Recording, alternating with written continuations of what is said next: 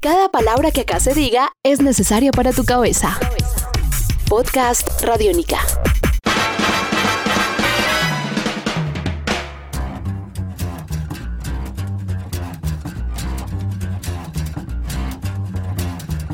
Amigos, bienvenidos a una nueva entrega de En Descarga Radiónica, donde recorremos junto a ustedes eh, aquellos temas que nos apasionan, que nos interesan y que son muy importantes, aunque a veces no le paremos muchas bolas.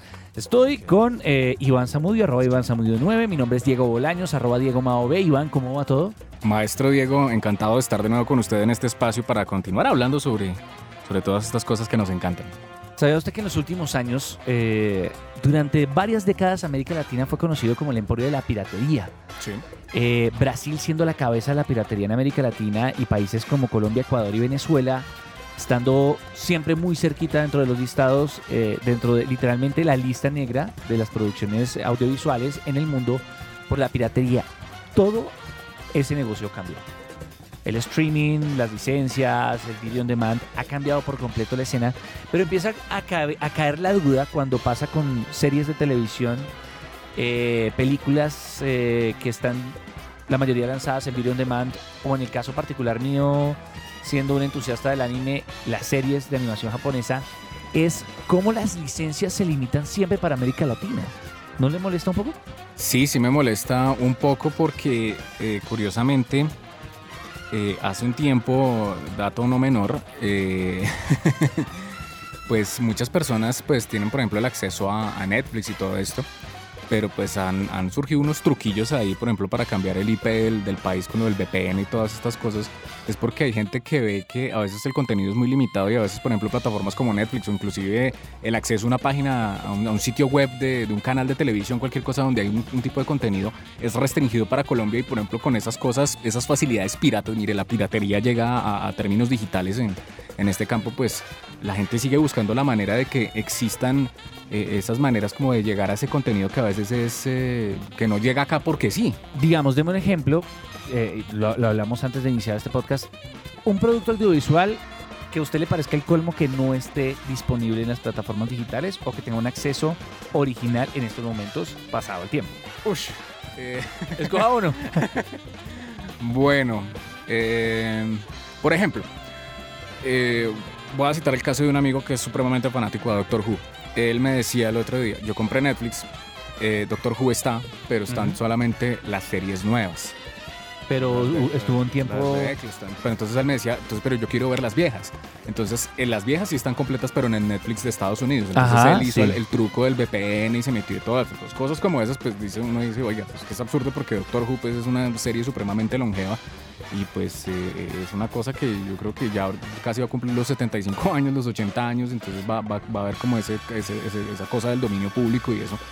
Entonces es, es, inaudito que pues acá en Colombia algo tan importante, pues si es importante Star Wars, ¿por qué no va a ser importante Doctor Who? Entonces ese tipo de cosas. Por ejemplo, que no exista aún distribución, que no haya como una preocupación de que por ejemplo llegue a existir acá en Colombia o, en, a nivel latinoamericano de manera más fuerte una plataforma como Hulu, siendo que Netflix está imperando en el mercado y que pueden haber otras alternativas donde usted le presentan, por ejemplo, otras series exclusivas muy buenas como 11, 22, 63, como The Path. Entonces eh, son cosas como esas. La distribución, por ejemplo, en los cines, a veces pasa que hay películas, aquí no estamos todavía sincronizados en ese aspecto, de que sale una película en los Estados Unidos o sale una película en Europa y dicen la película va a tener una distribución limitada en salas de cine, pero la vamos a lanzar en VOD.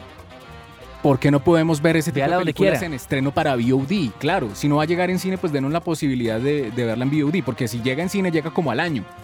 Entonces llega, llega supremamente tarde. Entonces, por ejemplo, el, el caso de, de, la película de la nueva de Kickboxer de Jean-Claude Van Damme, Ajá. reboot.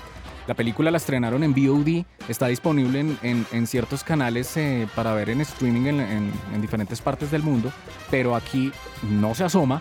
Y aquí también, por otro lado, nos damos cuenta que la película no hay indicios de que vaya a llegar a salas de cine. Entonces uno se tiene, queda completamente perdido del mapa con un producto que usted quiere ver y la única manera que hay que recurrir a verlo es a través de la piratería. Entonces toca entrar a BitTorrent, toca bajar el torrent, toca descargar la película y obviamente pues entre comillas infringir la ley para poder disfrutar de ese tipo de cosas que me parece pues algo un poco pues absurdo. Es absurdo y es absurdo en un mundo como el nuestro en donde el acceso técnicamente lo tenemos, es más valioso y puede ser más beneficioso para una productora distribuir por video on demand que esperar a que las cosas se copien y lleguen a otras partes donde el Internet hace mucho tiempo ha llegado. Ahora ya está claro el escenario ya está claro lo que sucede. Entonces le había prometido que íbamos a hablar del tema es porque revisando, investigando un poco más al respecto, y cuando veo uno que digamos que en Argentina estrena la película de Conan en cines con, bombos y platillos 13 años después de que se lanzara en Japón, es cuando uno dice qué es lo que está pasando. Y el problema es la forma en que se negocian los paquetes de, um, de licencias en el mundo. Europa está en un bloque, Estados Unidos está en otro bloque y América Latina está en un solo bloque. Cuando primero sabemos que es un mercado muy amplio, y segundo, sabemos que la- ese mercado y ese bloque está ligado a, la- a las corporaciones de televisión. ¿Cuándo fue la última serie de animación japonesa que usted vio? ¿Cuál fue la más moderna que vio en televisión local, por lo menos en Colombia? Hace casi 10 años. Yo creo que sí. Estamos hablando de series de 10 Y, años. comple- y ni siquiera completas, si le digo. Eh, son series que a veces han quedado hasta, hasta completamente incompletas, entre comillas. Entonces, eh...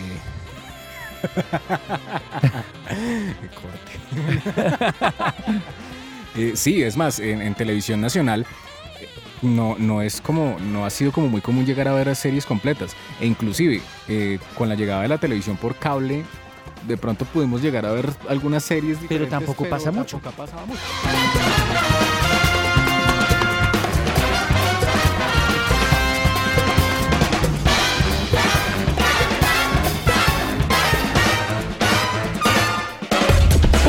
Universo sonoro por recorrer.